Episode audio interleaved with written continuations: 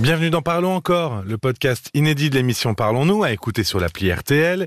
Je suis Paul Delair et après le pardon dans le podcast précédent, nous allons parler désormais de la colère avec Caroline. Bonsoir Caroline. Bonsoir Paul.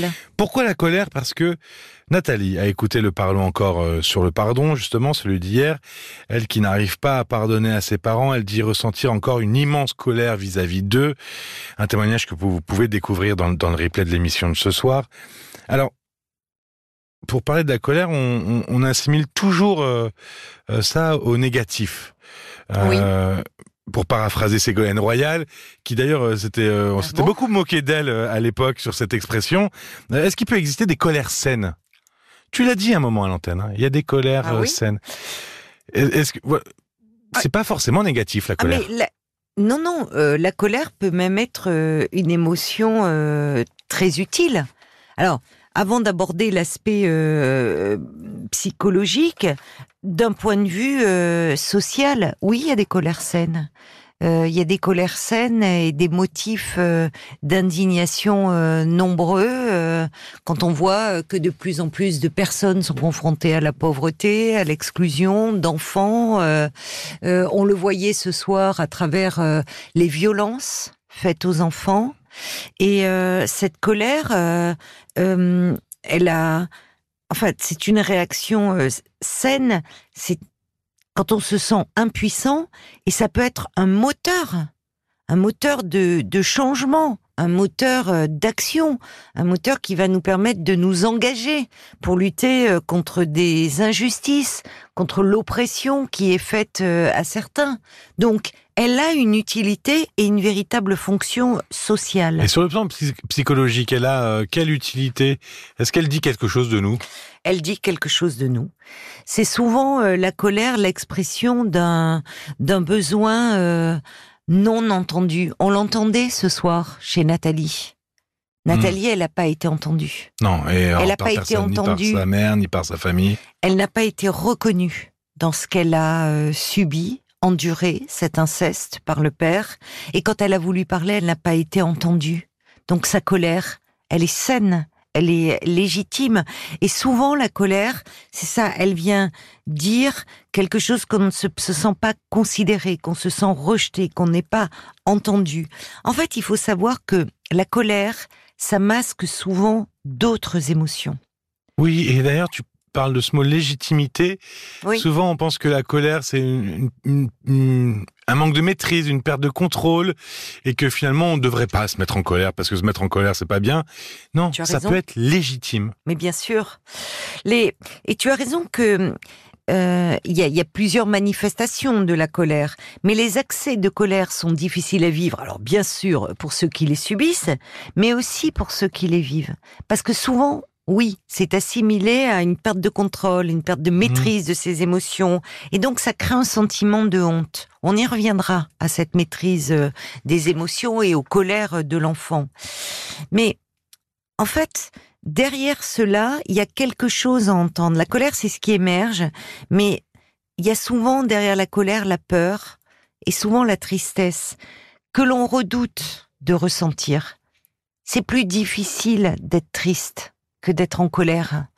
Euh, parce que dans la colère, il y a de, il y a de l'énergie. Il y a au fond de la révolte.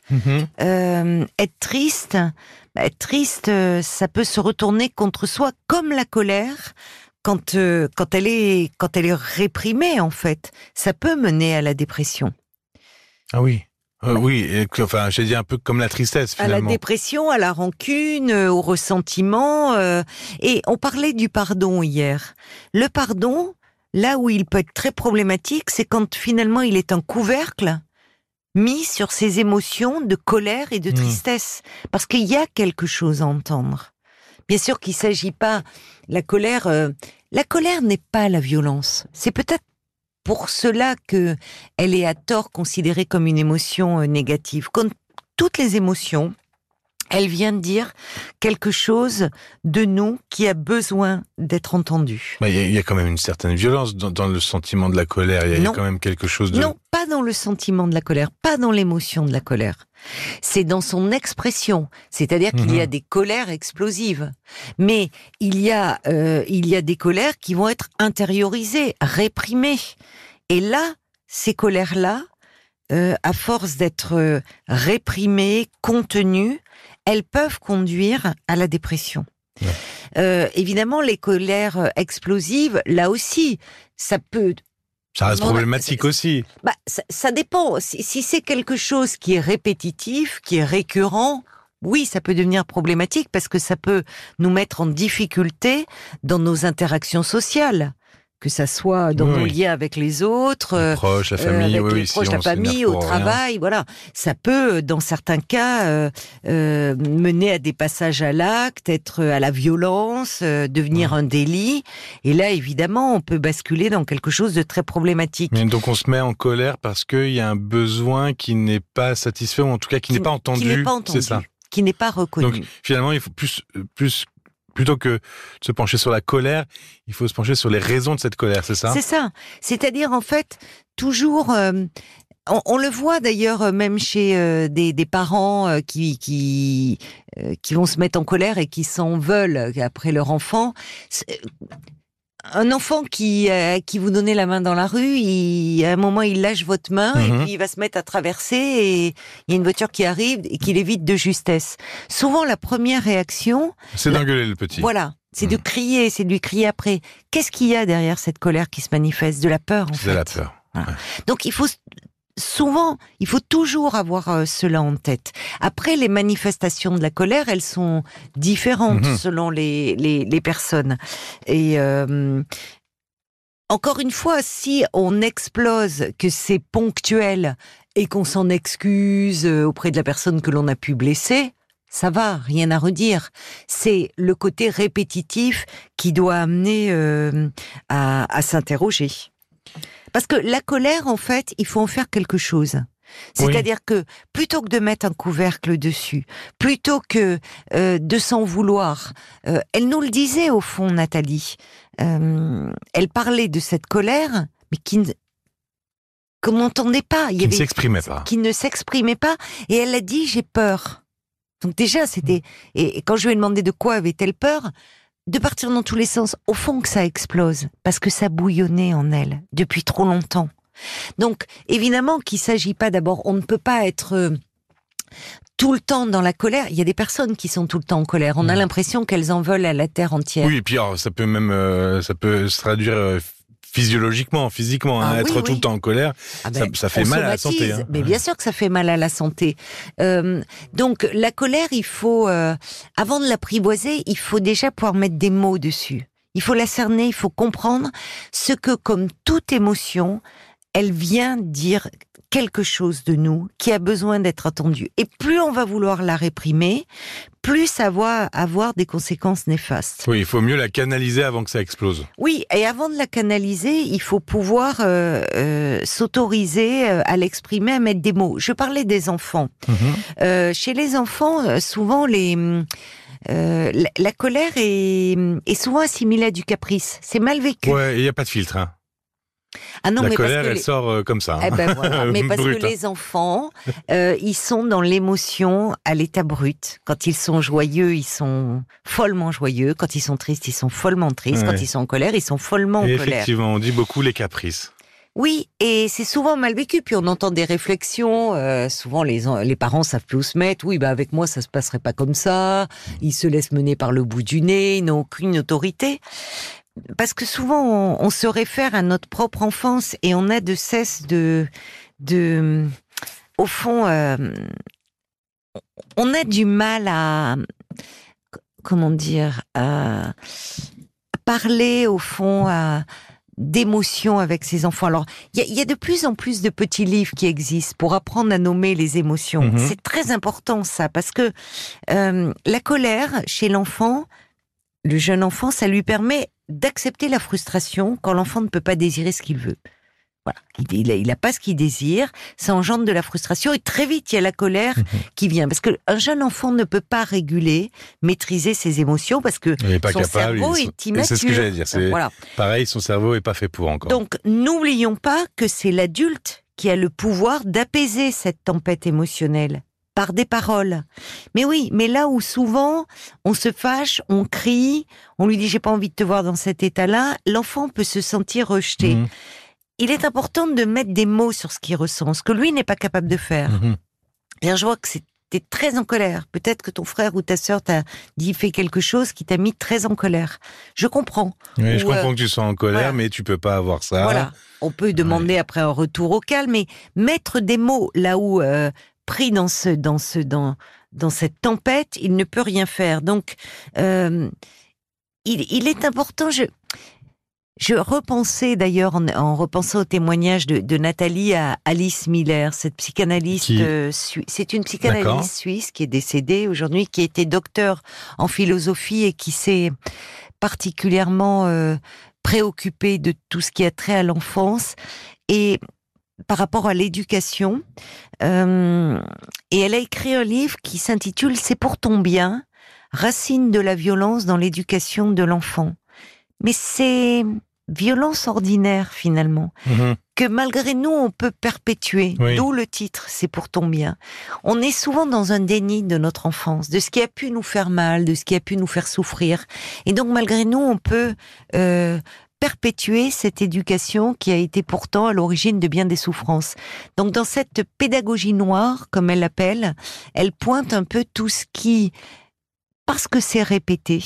C'est souvent ça aussi le Oui. problème, c'est que si c'est une fois, mais c'est quelque Des chose choses du qui est répété. quotidien répétées qui ne se voient pas forcément parce que ce sont des toutes petites choses ça. finalement. On n'est pas forcément, on n'est pas dans ce que décrivait, on n'est pas dans des maltraitances très graves, mais des petites choses du quotidien qui vont s'accumuler et qui vont euh, faire que euh, bah, que on, ne va pas avoir confiance en soi, qu'on Mm. va avoir une faible estime de nous-mêmes. Et, et d'ailleurs. J'espère peut-être, je sais que Nathalie avait écouté le, le, le, le podcast sur, le, pardon. mais venu après coup, c'est c'est le- c'est bon, voilà, c'est c'est comme ça quand on est en direct, il y a des choses qui, qui remontent euh, après.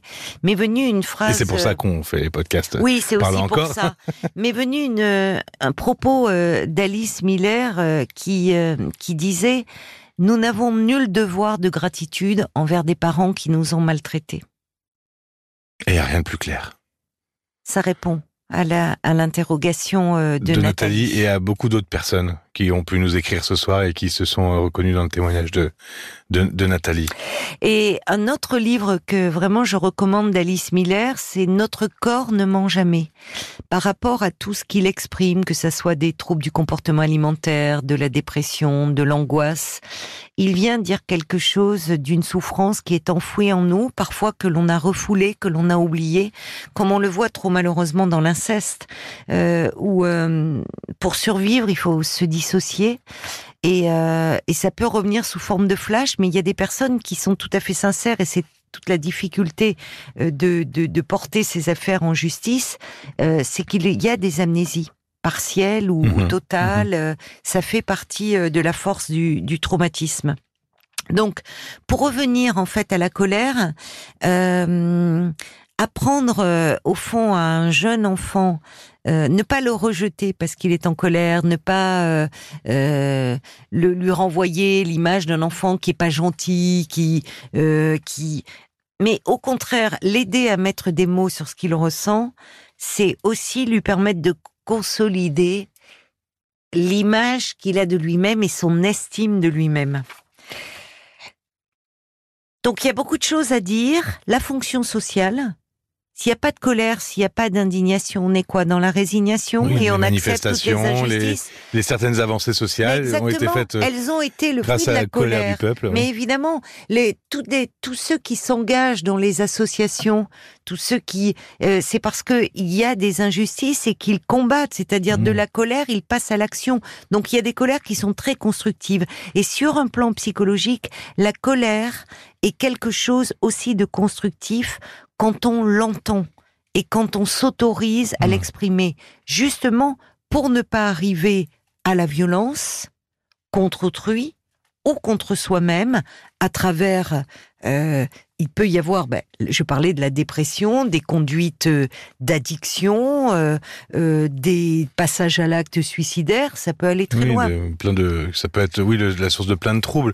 En Donc tout cas, réhabilitons la colère comme une émotion. Il y a pas, on est pétri d'ambivalence. Il y aurait pas d'un côté les émotions positives et de l'autre les émotions négatives. Ça cohabite. Voilà, ça cohabite en nous. Il faut euh, en tenir compte. il faut savoir, ouais, les, les écouter, les canaliser, les réguler, et puis en finalement, f- en faire un peu. euh, Ça, ça permet aussi d'affirmer des limites personnelles, de se révolter contre le manque de respect. Puis ça permet aussi de se réparer. De, dans un premier temps, de reconnaître la colère et, et de reconnaître que derrière ça, il y a d'autres émotions qui demandent à être entendues. Et si vous êtes en colère contre un proche, contre un membre de votre famille, contre un, un ami, euh, bah vous pouvez nous appeler oui, pour en parler un soir à l'antenne, évidemment, comme l'a fait Nathalie ce soir sur RTL. 09 69 39 10 11, c'est le numéro de téléphone. Et puis sinon, euh, l'adresse mail, parlons-nous rtl.fr. Et puis si vous appréciez nos podcasts, eh ben, faites-nous le savoir avec un petit commentaire ou, ou en les partageant à vos proches. On vous remercie pour votre soutien. Merci aussi à Caroline. Merci beaucoup. Merci Paul. Et puis prenez soin de vous et à bientôt. À bientôt. Parlons encore. Le podcast.